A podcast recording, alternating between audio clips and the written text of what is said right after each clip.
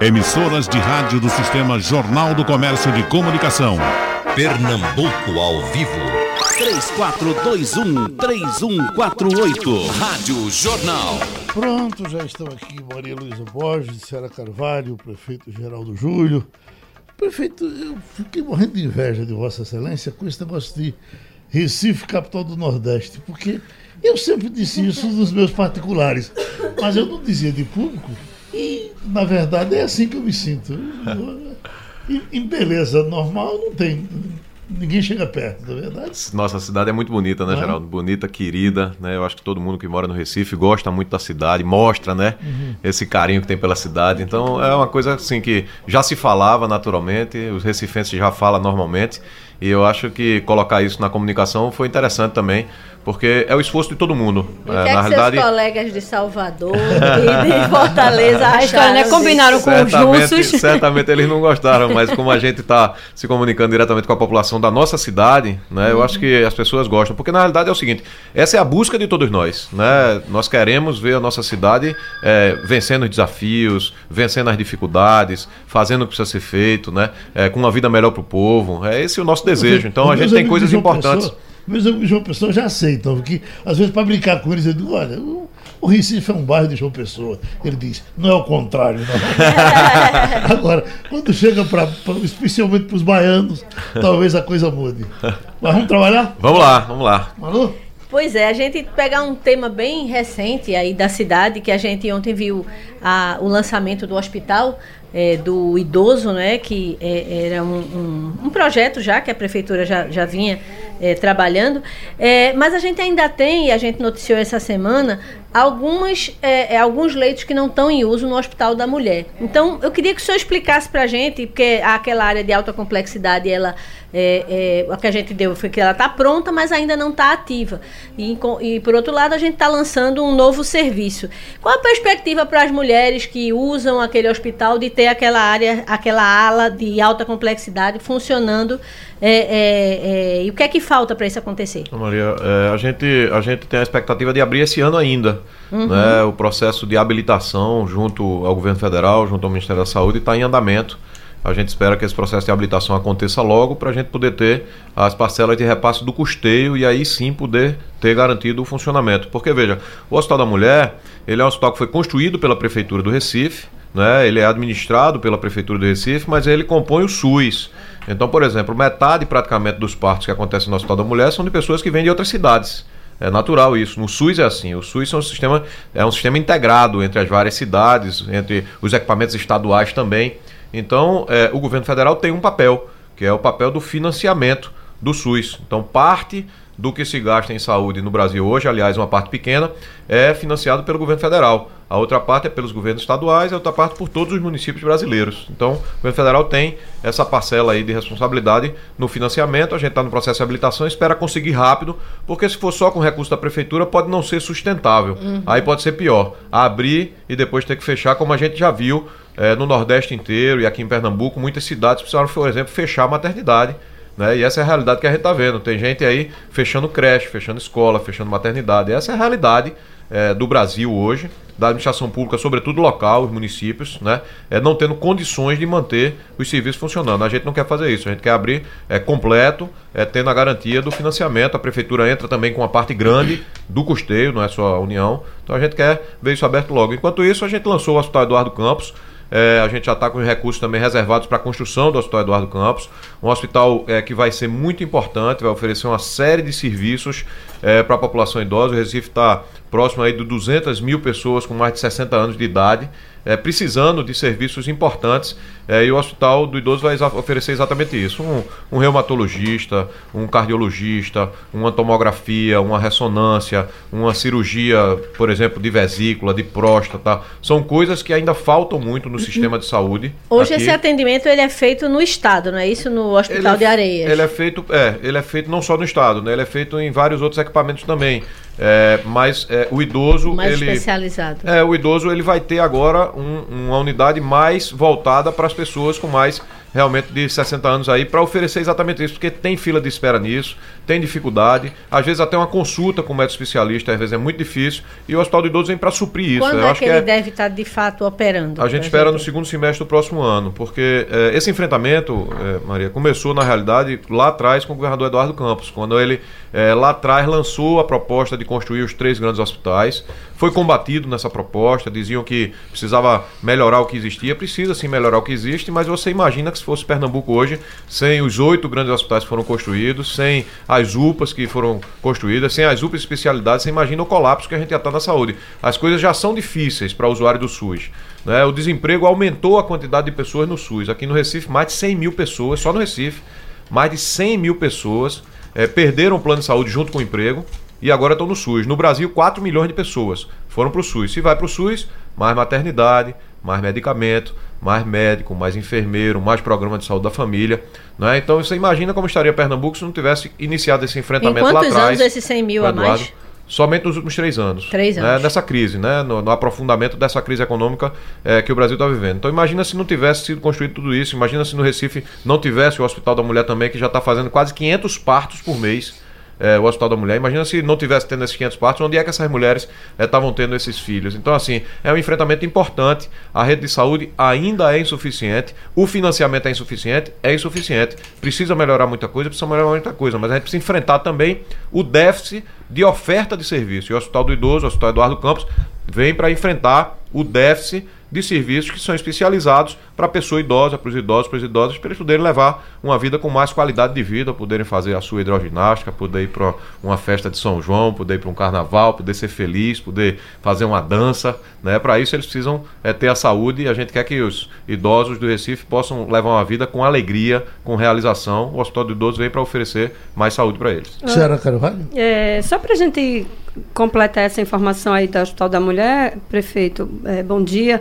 Bom dia, É, a promessa está atrasada oito meses e a prefeitura do- da entrega do setor, é, como o senhor falou aqui, está aguardando esse financiamento do Ministério da Saúde, que por sua vez diz que mandou 4,4 milhões mas para equipamento. O que eu queria só que o senhor deixasse mais claro é: se essa contrapartida do Ministério da Saúde não vier, não será possível é, abrir o setor, porque eu ele acho- meio que o Ministério da Saúde meio que transfere essa gestão para a prefeitura e a prefeitura diz que sozinha não pode abrir esse novo atendimento.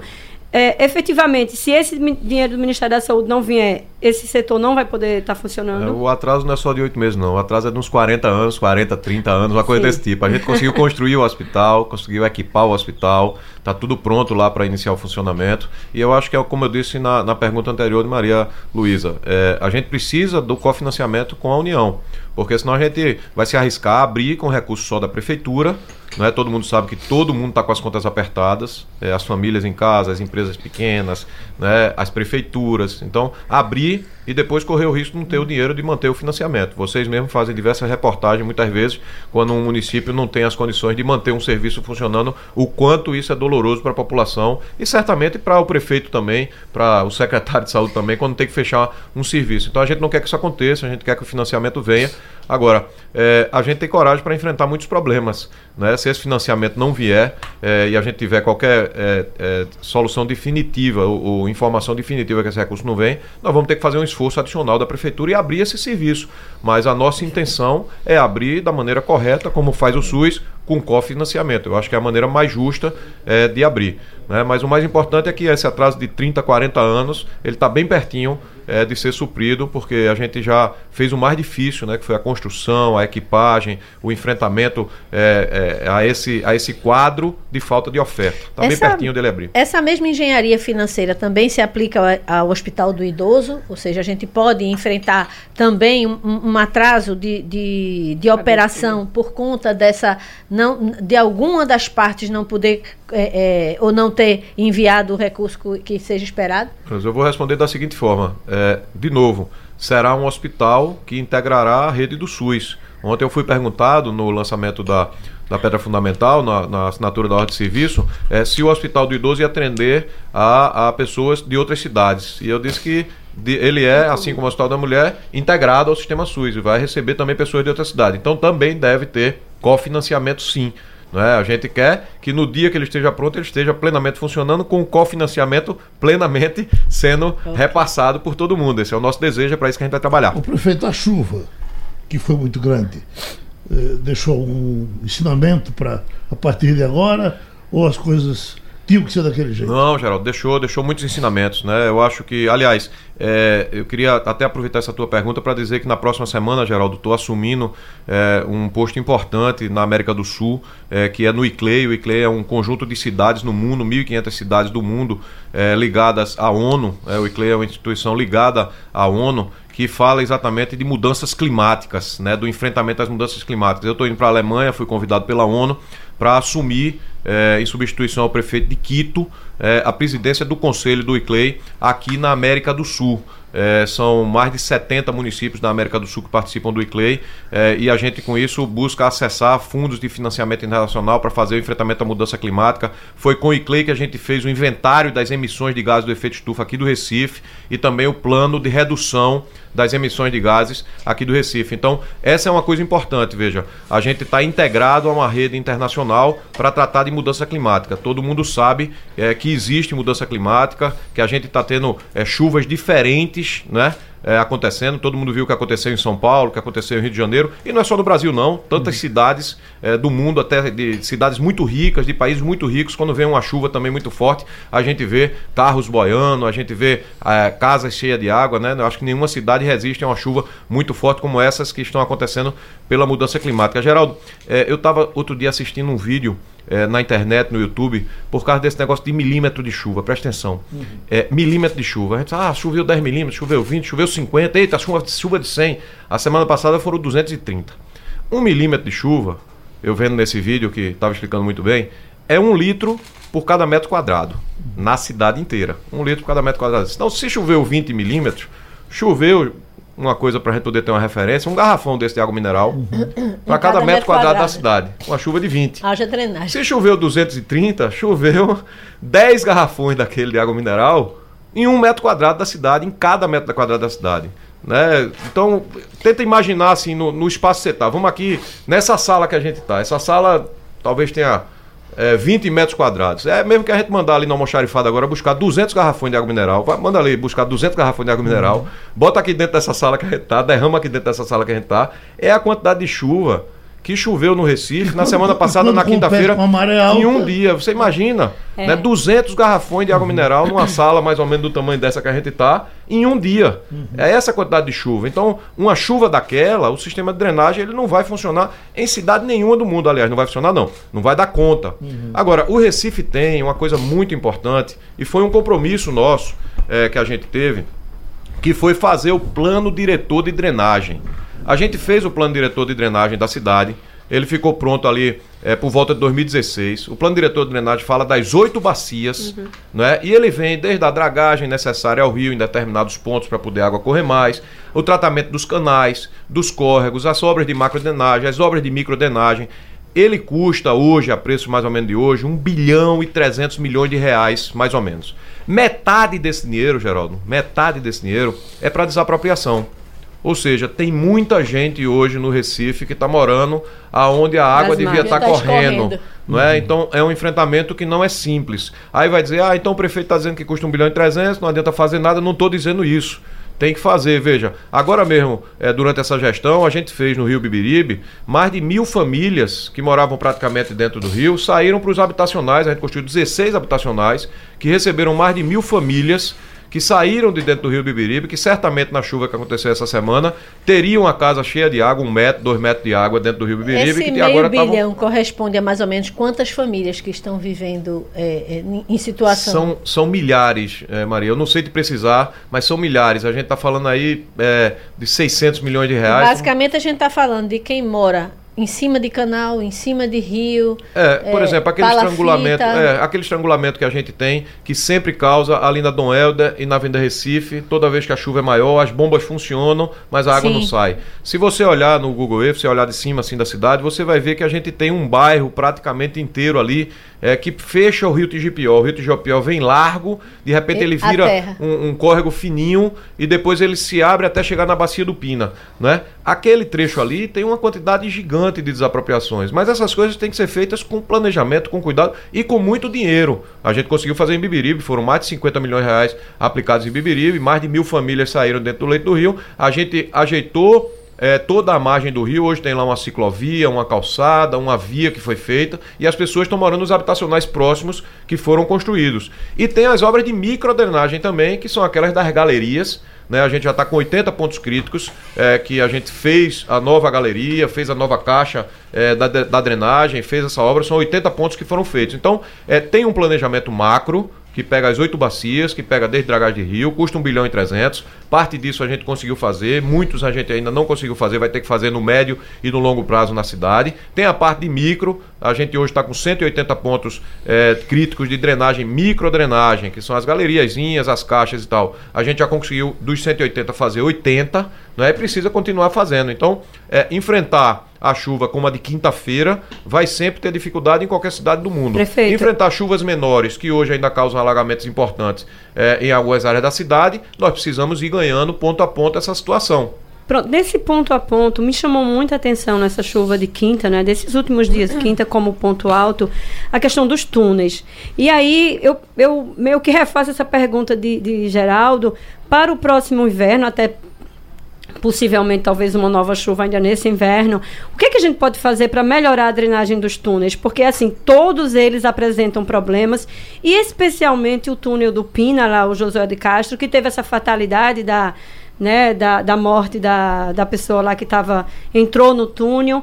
É, e eram 4 metros de, de, De- altura. Quer dizer, não é, um, não é uma coisa pequena, mesmo considerando a quantidade de água que choveu. A gente vai continuar assistindo a isso, ou a engenharia, ou, ou seja, é possível fazer uma ação específica nos túneis da cidade, que sofrem com vários problemas, e especialmente no túnel do Pina, que é uma importante ligação, né? O Zona Sul ficou ilhada e as pessoas não conseguiram passar, inclusive dias depois. Parou de chover e o negócio não se resolveu. O que, que a gente pode prever e, e- e garantir em relação aos túneis do Recife? Boa pergunta, muito boa pergunta. Revisão dos projetos que foram feitos quando as chuvas eram diferentes. É? Quando o projeto do túnel do Pina foi feito, o sistema de bombeamento, que tem quatro bombas ali, não previa 230 milímetros de chuva caindo em um só dia. E olha só, não foi só 230 milímetros de chuva caindo em um só dia. Tiveram oito pluviômetros daqui da cidade do Recife, que marcaram entre 10 e 11 horas da manhã, ali por em torno de 10 horas da manhã, 70 milímetros de chuva em uma hora. Os sistemas de drenagem, em média, eles são calculados para aguentar uma chuva de 70 milímetros em 24 horas. Esses eram os padrões antes desse, dessas mudanças climáticas mais fortes. Os sistemas de drenagem eles eram pensados para fazer eh, aguentar uma chuva de 70 milímetros em 24 horas, que já era considerada uma grande chuva né, em 24 horas. E é uma grande chuva. Tem que mudar o projeto. O projeto de bombeamento dos túneis precisa ser revisto, refazer o projeto, mudar a quantidade de bombas e de potencial de Hoje são bombeamento. quatro, né, Hoje são prefeito? quatro. Né? Mudar o, o- o localização da caixa elétrica de controle, porque ela hoje ela está num lugar que desta vez a água chegou na caixa elétrica Isso. e as bombas precisaram ser desligadas por causa da quantidade de água que entrou. O que e isso foi o que agravou, porque nós tivemos que certamente. Uhum. botar bombas externas e daqui que a gente tirasse a quantidade de água ali que dava várias e várias piscinas olímpicas de água ali dentro daquele túnel, demorou aquelas 24 horas, até mais de 24 horas que Isso. vocês acompanharam eh, de perto. Então temos que refazer os projetos de bombeamento dos túneis da cidade em função das chuvas terem mudado de tamanho, de dimensão. Quando senhor- o projeto foi feito, as normas apontavam para a quantidade de bombas que tem lá hoje. Hoje, as chuvas são maiores, as mudanças climáticas estão aí, né? É, todo mundo sabe que essas mudanças climáticas estão acontecendo e a gente precisa enfrentar de um jeito diferente. A gente consegue entregar isso para o próximo inverno, é, prefeito? Ou o tempo não permite tamanho a obra que seja necessária? Não posso te responder porque a gente começou a revisão do projeto agora e aí só quando a gente souber o tamanho da intervenção que tem que ser feita, para não estar aqui eh, fazendo promessa vazia, né, para a gente poder eh, dizer o tempo e o recurso que vai ser necessário para que esse sistema fique pronto. A gente está é, preparado neste momento, agora nesse inverno. Se vier outra chuva dessa dimensão, a gente está com uma resposta mais rápida com bombas externas de novo. Né? Nós montamos uma operação emergencial que estamos melhor preparados, vamos dizer assim, para botar as bombas externas de novo, caso ocorra uma chuva daquela dimensão, que a gente espera que não aconteça, porque nos últimos 20 anos a gente não tinha tido uma chuva daquela. Todo mundo mandando coisa aqui, aperte o prefeito, aperte o prefeito. Eu vou perguntar uma besteirinha aqui ao senhor. Tem muita coisa aqui, viu? A lista logo. é grande. Essa manchete de hoje, Raul, Jarbas e FBC juntos. Juntos e Shallow Now. Isso, isso lhe incomoda? Preocupa o PSB de alguma forma? Não, preocupa não, preocupa não. Né? Eu acho que a nossa relação com o MDB é uma relação muito boa. Né? Eu acho que é, esse ano a gente não está vivendo um ano de eleição. Né? A nossa relação com o Jarbas, com o Raul, uma relação muito boa. Eu mesmo tenho uma relação com o Fernando Bezerra, é, do ponto de vista hoje de política, claro, nós estamos em campos adversários, mas tenho uma relação é, com o Fernando, não tem dificuldade não. Acho que é normal, eles estão estruturando o partido por dentro, isso uhum. faz parte do. Eles falaram na possibilidade, a Fernando já lançou Raul para prefeito do Recife. e ele para governador, a dobradinha. Se ele for eu, candidato, pega bem? Nesse momento aqui, Geraldo, é, eu tô focado no povo, sabe? Eu acho que o Brasil está passando por um tempo de muita dificuldade, a eleição é para o ano, está muito longe. Né? O Brasil está passando uma crise já longa de cinco anos, recorde de desemprego, é, 27% de desemprego para os jovens. Né? A gente está é, vendo aí, hoje eu abri é, um site e tinha lá que tem cidades que o desemprego para os jovens está acima de 40% quando você soma o desempregado e o desalentado, que é aquele que não consegue mais é, procurar emprego. Né? A gente está vendo a miséria aumentando no país, segundo dados oficiais, né? a pobreza aumentando no país. O Banco Mundial acabou de soltar um alerta de aumento da pobreza é, no Brasil. Então, nesse tempo, eu estou focado em cuidar é, exatamente dessas pessoas que estão precisando. Eu acabei de lançar, é, tive a oportunidade de falar aqui no seu programa, o Chegando Junto, que é um programa para atender, por exemplo, os moradores, é, as pessoas em situação de rua. Nós vamos abrir restaurantes populares para dar um prato de comida para quem está precisando, porque aumentou no Brasil. As estimativas de, de organizações é, é, que cuidam das pessoas em situação de rua, que tem 400 mil pessoas morando na rua no Brasil. E a gente vai dar o prato de comida para essas pessoas, o abrigo noturno, um banho, é, um chuveiro, é, uma cama né, no abrigo noturno. Vamos Ceará, também criar Ceará renda. pode falar com propriedade. É. A gente, ela fez a gente, uma grande é. reportagem recente sobre a questão da. da é um dado da, de realidade. Expansão, não, adianta né, esca é, não adianta escapar, não adianta tentar fazer que não é verdade, é verdade. A pobreza está aumentando no Brasil, desemprego Isso. prolongado. Tem mais gente morando na rua assim. Tem pessoas saindo de cidades pequenas e de distritos para passar três, quatro dias num lugar que tem algum tipo de comércio para tentar conseguir alguma coisa. Inclusive locais, né? né, prefeito, que não eram tradicionais de ponto de morador de rua. A gente, quando foi fazer essa reportagem, viu ali na Madalena, na Avenida Boa Viagem, vários pontos. Então, de fato, houve uma né? descentralização né? desse morador eu, de rua. Recentemente, senhora, tive em Brasília, vi mais moradores de rua em Brasília, Também. tive em São Paulo, vi muito mais moradores de rua em São Paulo, um, um número grande em São Paulo. Então é uma realidade. Essa realidade precisa ser enfrentada. É, antigamente, a nossa política era tentar é, fazer o retorno da convivência familiar, fazer o retorno da convivência social, tentar arranjar uma renda, um emprego. Né? A realidade de hoje, a gente tem que continuar fazendo isso, mas a gente precisa suprir a necessidade imediata. Por isso que o Chegando Junto é, vem para isso. Eu, Queria voltar aqui ao tema político que Geraldo abriu o prefeito explicou. É, tem do, duas questões aqui que, que é, eu gostaria de ter a sua opinião.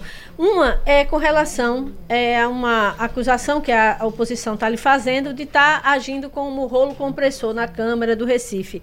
É, às vésperas do recesso foram enviados cinco projetos, alguns deles, alguns deles complexos, como de reajuste de servidor, né, é, é, com 85 itens para serem analisados. E aí é, haveria muito pouco tempo, alguns desses projetos, inclusive, tinham é, tramitaram com urgência, já foram aprovados. Mas o que, o que a oposição tem dito é que a prefeitura, de certa forma, tem a, agido com a Câmara como se fosse um, um, um, departamento da prefeitura, tipo, não negociando, não conversando.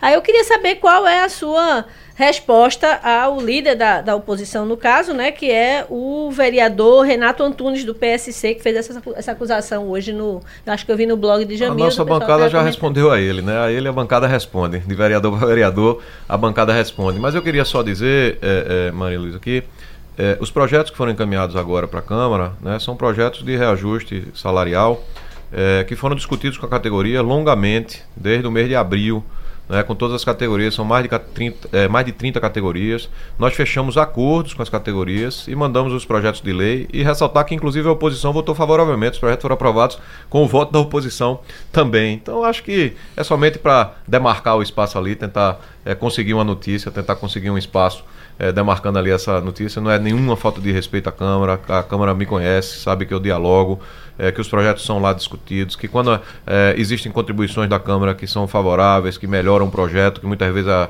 o Poder Executivo não tinha visto aquela potencialidade, a gente aceita, a gente admite. Né? A nossa relação com a Câmara é uma relação de muita democracia. Aliás, vocês me conhecem pessoalmente, sabe que eu não, não tenho necessidade nenhuma de, de atropelar é, de passar por cima de ninguém. Se a Câmara propõe uma coisa boa, eu acho bom que o resultado sai melhor. Causa... Um tá. Senhora, deixa eu legislar em causa própria. Eu tenho de hoje que estou pensando em falar disso. Porque teve uma ideia que partiu da Câmara que eu achei muito apropriada. Uh, deixa eu pegar uma dessas faixas de ciclovias, e estão muitas nascendo aí, para colocar o nome de Graça Araújo. Eu, eu achei tão. Acho que isso Pode bater palma, Geraldo, aqui? Pode bater palma. Se puder bater palma, vamos, vamos bater palma, sim, sem dúvida nenhuma, sem dúvida nenhuma. Acho até que mais do que uma ciclofaixa, essa ciclofaixa tem muito a ver também, porque a gente sabe que Graça é uma pessoa que prezava muito pela saúde, né? ela gostava muito de, assim, dessa coisa de caminhar pela cidade, correr na cidade, de viver a cidade e cuidar da, da saúde, então eu acho que é uma homenagem justa, sim, toca sim, por isso que eu disse que vale a pena a gente bater palma para isso, é uma história. Maria... E eu vi o carinho que você tem, né, tá aqui o quadro, a fotografia dela aqui, todo todos os dias para você se inspirar de manhã cedo quando Isso. chega aqui. Graça era amada por todos. É. É por todos. É, Maria trouxe essa questão da Câmara, prefeito. Eu queria saber como é que está o nosso plano diretor, porque na, quando o, o, projeto foi enviado, o Ministério Público cobrou, existe uma ação. É, é, recomendando, né, e pedindo, quer dizer, existe uma recomendação no Ministério Público, existe uma ação civil pública pedindo que o Judiciário suspenda a tramitação do plano diretor na Câmara e devolva para que a Prefeitura, no entendimento do Ministério Público, cumpra etapas que não foram cumpridas. De uma outra vez o senhor tinha me falado. Você está fazendo que... juízo já? Ou não, não. Tá... Ah, é, é, o que o Ministério não, Público é o seguinte, pede. O Ministério né? Público fracassou. Né? Ele pediu a eliminar da Justiça. Queria, não, ele pediu a eliminar da Justiça, a Justiça não deu. Mas a ação está tramitando, ponto né? final, não deu a liminar. Não a justiça não deu a liminar. liminar. Então não tem por que suspender o processo se a justiça não deu. Aí depois da justiça não dar, chega uma recomendação do Ministério Público que pediu a justiça e a justiça não deu. É inócuo o pedido. Então, nesse sentido, como é que está o plano diretor lá? Está tramitando, tá tramitando, em a gente debate, já tem foram oito audiências públicas lá na Câmara Municipal, os vereadores estão cumprindo o papel deles de fazer todo o debate e discussão, e eu estou respeitando e vou atender aquilo que vier de lá. O Geraldão, prefeito, que o senhor chegou a preparar uma festa para inaugurar. Senhor... Não, rapaz, cheguei não. não, mas está quase pronto. Trocar, vai ficar. trocava algumas ideias. É, vamos Tava ter. vibrando com essa Vai, no segundo semestre a gente vai inaugurar o Geraldão. Segundo semestre? Vai, vai, vai, vai, vai, uhum. vai, vai. Vai ser uma coisa bonita para a cidade, um negócio que as pessoas gostam. Aliás, Geraldo, veja, nesse tempo que o Brasil está passando, dessa crise econômica, veja, acabei de iniciar ontem o Hospital Eduardo Campos. A obra já está iniciada, 80 trabalhadores lá, máquinas funcionando, trabalhando. O Geraldão está ficando pronto, né? A gente está fazendo a obra da Conta da Boa Vista. Eu tenho hoje mais de 400 obras em andamento no Recife, espalhado em várias áreas da cidade. Queria ter mil. Eu, por mim, a gente tinha mil obras em andamento na cidade, porque a gente sabe que a cidade precisa. O Recifense precisa das obras. Mas eu tenho hoje mais de 400 obras. Eu tenho hoje mais de 4 mil trabalhadores trabalhando na prefeitura. E não tem mais, porque o governo federal não faz a parte dele. Uhum. O presidente Bolsonaro pode não ter prometido nada para a saúde, nada para educação, mas teve uma coisa que ele prometeu. Ele prometeu botar o país nos trilhos fazer a economia crescer e gerar emprego para todo mundo. E eu não vi um emprego aparecer de janeiro para cá, porque o governo federal ajudou a criar esse emprego. Isso eu não vi. O governo federal está devendo isso. Eu aqui estou fazendo obra pequena, Geraldo, para uhum. poder empregar. Veja, quando você faz um calçamento em paralelo, você emprega muita gente. Você faz uma escadaria, recuperação, você emprega muita gente. É mão de obra direto ali. Você faz uma calçada, você emprega muita gente. Esse é o esforço que a gente está fazendo de gerar essa economia. Eu chegando junto, vai fazer frente de trabalho lá dentro dentro do bairro. Vai contratar gente para fazer uma capina numa escola, pintar o muro de uma escola, de uma unidade de saúde, lá dentro do bairro, para pagar uma diária, Geraldo. Para quem está precisando, essa é a realidade do povo brasileiro. Vamos fazer mini curso, curso de manicure, curso de cabeleireiro, curso de mecânico de bicicleta, já vou dar o kit junto. A pessoa sai do curso que vai fazer na esquina de casa, na associação de bairro, e já vai sair com o kit junto para tentar buscar alguma renda, porque o tal emprego prometido pelo presidente Bolsonaro não veio o emprego. A partir de quando Tem que vir esse emprego. Agora, nesse semestre, a gente lançou, uhum. agora agora em junho, o programa Chegando Junto, e já nesse semestre a gente começa. Já Segundo tiveram semestre. mutirões da saúde, do Chegando Junto a gente já fez mutirão da saúde, né, que foi mutirão de ortopedia, mais de mil atendimentos foram realizados em dois sábados, no dia 8 e no dia 15, e a gente já em julho começa outras ações de Chegando Junto, até chegar nos restaurantes, até chegar o abrigo noturno, até chegar os mini cursos, as frentes de trabalho, são ações voltadas, Geraldo, a levar renda diretamente ali para a população, porque o emprego não chegou, o emprego prometido não chegou, o governo federal não está cumprindo a parte dele, a- o tal país nos trilhos, ninguém está vendo, a economia crescer, ninguém está vendo e o emprego sumiu. Então a gente aqui quer ajudar a população a enfrentar esse quadro de dificuldade que o Brasil está vivendo, que o brasileiro está vivendo. Pediu comercial de novo, mas eh, só, só para perguntar: o Geraldão depende ainda de verba do Ministério do Turismo? Não, Geraldão tem um é convênio que banca cerca de 30% da obra, um convênio antigo do Ministério do Turismo, que as liberações estão Você acontecendo. falou de dinheiro. Deixa eu só perguntar uma coisa, que é uma pergunta de Cíntia Leite, bastante especializada em saúde. Uhum. Ela quer saber de quanto é que depende o, o, O o repasse. repasse. federal para que o- a, a unidade de alta complexidade do Hospital da Mulher comece a funcionar. Custa mais de 2 milhões e a gente vai receber do Ministério menos de um milhão. Tocou em Bolsonaro e mexeu no vespeiro. Já está aqui, amigo. Aqui é o deputado Marco Aurélio. O prefeito do Recife diz que o Recife não tem emprego por conta de Bolsonaro. Pergunte a ele se ele ajuda nas reformas que Bolsonaro quer fazer. É, Geraldo, eu já divulguei a minha é, posição sobre a reforma da Previdência. Essa reforma da Previdência, inclusive a revista agora é, pela comissão, ela prevê uma redução de 900 bilhões de reais. Desses 900 bilhões de reais, 700 bilhões é pago por quem é aposentado do INSS, que ganha em média no Brasil 1.200 reais. Eu não acho justo que as pessoas que ganham 1.200 reais por mês sejam responsáveis por fechar as contas do governo federal. Mas, prefeito, Porque a- tem muita gente que ganha é muito mais. né? Não. O cálculo per capita, o servidor está entregando muito mais do Não, que o regime eu geral. estou falando dos 700 bilhões, dos Certo. 900 Porque bilhões. são não, 40 não, vezes mas veja, mais. Uhum. o dado que eu estou falando é além do seu. Dos 900 bilhões, 700 bilhões vai ser pago por quem ganha 1.200 E reais. são quantos? né? Quanto, qual, não, quanto é são muitos, mas ganham 1.200, Maria. Uhum. Vivem com 1.200 reais nesse mundo aqui. 1.200 reais. Então eu sou contra essa reforma, porque tem muitas outras formas de fechar as contas do governo da União.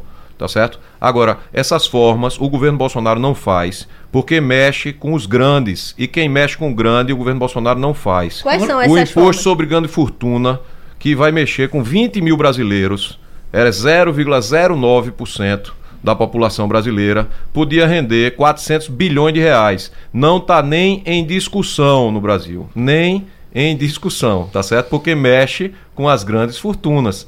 No mundo inteiro, vários países têm isso. Mas Bolsonaro Imposto- não tinha nascido ainda, já se falava nessas grandes fortunas. mas tem que fazer, Geraldo. Tem um projeto tramitando no governo feder- no, no Congresso Nacional apresentado pelo meu partido para colocar isso em discussão antes do- das pessoas que ganham 1.200 reais fechar as contas do governo federal. Não deve fechar as contas quem ganha 1.200 reais, deve fechar as contas de outro jeito. Vê lá, a gente paga, a gente gasta com a dívida aqui no Brasil 1 trilhão e 400, não é em 10 anos não, é por ano. 1 trilhão e 400 milhões de reais com a dívida. Isso não se discute. Mas a maior parte da dívida Tem- está na mão de brasileiros. São bancos brasileiros, são. Que ganham é, muito pouco, né, Maria? Não, mas não que são ganham só muito bancos, pouco, são ganham bancos, muito mas pouco. dentro Tem que discutir essa planos de- despesa de com pensão, a dívida. tudo isso, Tem né? que discutir essa despesa com a dívida, administrar ela melhor e conseguir uma redução dentro de um negócio de 14 trilhões em 10 anos. São 14 trilhões. O que você conseguir aí é muito mais do que você está mexendo com a Previdência. Quando você quer mexer com as renúncias fiscais, a gente tem renúncia fiscal no Brasil, deixa de arrecadar imposto de grandes empresas, né? De 300 bilhões por ano, dá 3 trilhões. É tanto número que daqui a pouco ninguém entende mais. 3 trilhões. E- Tudo isso não entra em discussão porque mexe com os grandes. Agora, essa reforma que está tramitando no Congresso Nacional, volto a dizer, sou contra porque mexe com quem ganha 1.200 reais E com por mês. relação à e não saída acho de estados e justo, municípios, num país tão desigual, eu não acho justo, num país tão desigual como é o Brasil, tão desigual como é o Brasil, colocar as pessoas mais pobres de novo para pagar a conta. Isso não está certo, isso não vai fazer bem ao país. Empobrecer mais os pobres. Como a crise já empobreceu, enriquecer mais os ricos, como a crise também já fez, porque tem estudo divulgado aí pela Fundação Getúlio Vargas mostrando que os mais ricos tiveram aumento da renda durante a crise e os mais pobres tiveram redução da renda. Quem disse isso foi a Fundação Getúlio Vargas, não sou eu que estou dizendo, não. A crise já aprofundou a desigualdade. De forma, Essa reforma da Previdência vai seu, aprofundar a desigualdade cálculo, no país. Se ele for feito per capita, se percebe que a colaboração do regime geral dos servidores per capita é muito, é mais de 10 vezes superior Maria, à do regime geral. É porque eu não estou dos... comparando, desculpa. Eu, eu só está comparando o bolo todo. Mas a gente está comparando tá 40 milhões por um milhão. Eu não estou comparando quem está dentro da reforma da Previdência, não. Eu estou dizendo é que se a gente mexesse com os outros quatro itens que eu acabei de dizer uhum. aqui, renúncia Entendi. fiscal. Podia ser menor a reforma. É, imposto sobre lucros e dividendos, que só não existe no Brasil e na Estônia. Em todos os outros países do mundo existe Estônia. imposto sobre lucros e dividendos. Podia gerar mais de 40 bilhões é, por ano para o Brasil, tá certo? É, a gente tem a renúncia fiscal a gente tem as grandes fortunas. Esses quatro itens podiam gerar. Abrandariam a reforma. Muito, não abrandariam, não. Iam gerar muito mais recursos e economia para a União do que a reforma da Previdência inteira. Então não acho justo é. que o trabalhador brasileiro pague a conta sozinho. Prefeito. Quando tantos outros, muito mais abastados, poderiam participar dessa conta, Maria. Então não estou discutindo e... quem é do regime público e quem é do uhum. regime privado. Eu estou dizendo que fora da reforma da Previdência tem muitas outras fontes para equilibrar as contas do país, mas o governo governo Bolsonaro não bota em discussão, porque mexe com os grandes. E, e esse que... governo só mexe com os pequenos, e corta o... na educação, corta na assistência social né, tá fazendo uma verificação para reduzir a conta do Bolsa Família, como se no Bolsa Família tivesse um bocado de gente privilegiada. Não tem privilegiado no Bolsa Família, não, rapaz. Mas, Quem está no Bolsa mas, Família mas já tá teve fraude, né? Houve muita denúncia de prefeito. O senhor está fazendo uma série de considerações, mas o senhor acredita que esta reforma, esta que o relator apresentou, vai ser aprovada e essa que está sendo emendada, né? Está tá toda a discussão, vai sair algo melhor para essa população mais carente ou impacto mesmo com as, a saída do BPC, enfim, mesmo com algumas emendas apresentadas, Mas, ainda não vai ter um impacto suficiente. O que, é que o senhor acha? Veja, parece que o governo está fazendo uma concessão. Rapaz, botar o BPC numa Como? reforma, fazer um idoso Eles colocaram para ser barganha, ao né? fim... Já che... tirou, inclusive. Não, é isso que eu estou dizendo. Né? E, isso é uma, e isso é um benefício? Você tirar o BPC, né? você botar é um absurdo, rapaz. Você bota um idoso que chegou no final da vida sem renda, não teve oportunidade nem de trabalhar de carteira assinada para contribuir para a Previdência. Você vai mexer com uma pessoa dessa, botar para ele receber 400 reais por mês, aí tira isso e diz que é uma concessão. É um benesse que foi feita. Uhum. Não tem benesse. Você bota oh. aposentadoria rural, o cara pega no cabo da enxada com 10, 10 11 anos de idade.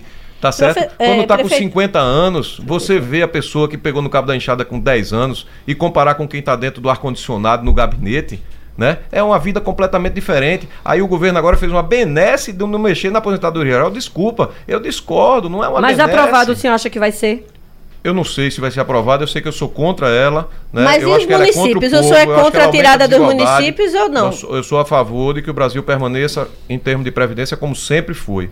A Constituição Federal estabelecendo as normas gerais de previdência. Eu acho que deve ser assim, porque não adianta mais de 5 mil regimes diferentes, mais de 5 mil leis diferentes em cada município, são 5.500 municípios, mais os estados. O Brasil sempre teve a Previdência na Constituição e eu defendo que continue como sempre foi. Eu, não, é, não sou eu que estou pedindo para mudar, tá? Não é a minha posição que está pedindo para mudar. Eu estou dizendo que eu defendo como sempre foi, na Constituição Federal. É, prefeito, a gente falou muito dessa questão de verba, né, de recursos federais. O senhor fez vários apontamentos que está dependendo do recurso federal. E eu queria trazer mais um tema que o senhor depende do recurso federal também, que é a ampliação do Compaz. Lá no lá em dezembro de 2018, o Raul Jungmann é, anunciou 20 milhões para três novos compais, no Pina, no Ibura e na Várzea. Eu sei que esse dinheiro está na Caixa Econômica, mas ainda não está liberado.